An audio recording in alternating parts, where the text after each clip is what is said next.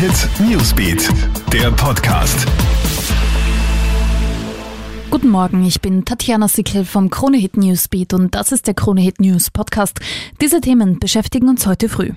Die Zahl der Coronavirus-Infizierten in China ist auf 30.000 gestiegen und auch die Zahl der Toten wächst. Mittlerweile ist von 636 Todesfällen die Rede. Weitere 26.000 Verdachtsfälle werden untersucht.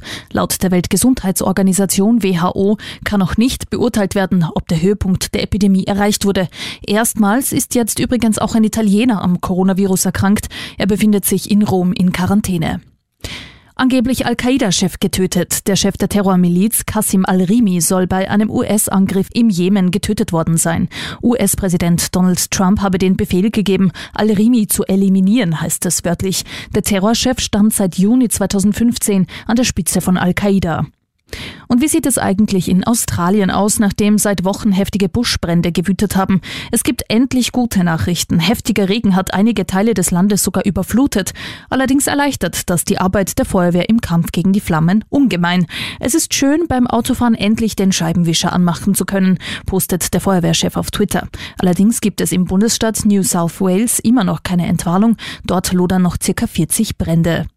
Das war's auch schon wieder. Up to date bist du immer im Kronehit Newsbeat auf kronehit.at und natürlich in diesem Podcast. Du kannst uns auf allen Kanälen abonnieren. Kronehit Newsbeat, der Podcast.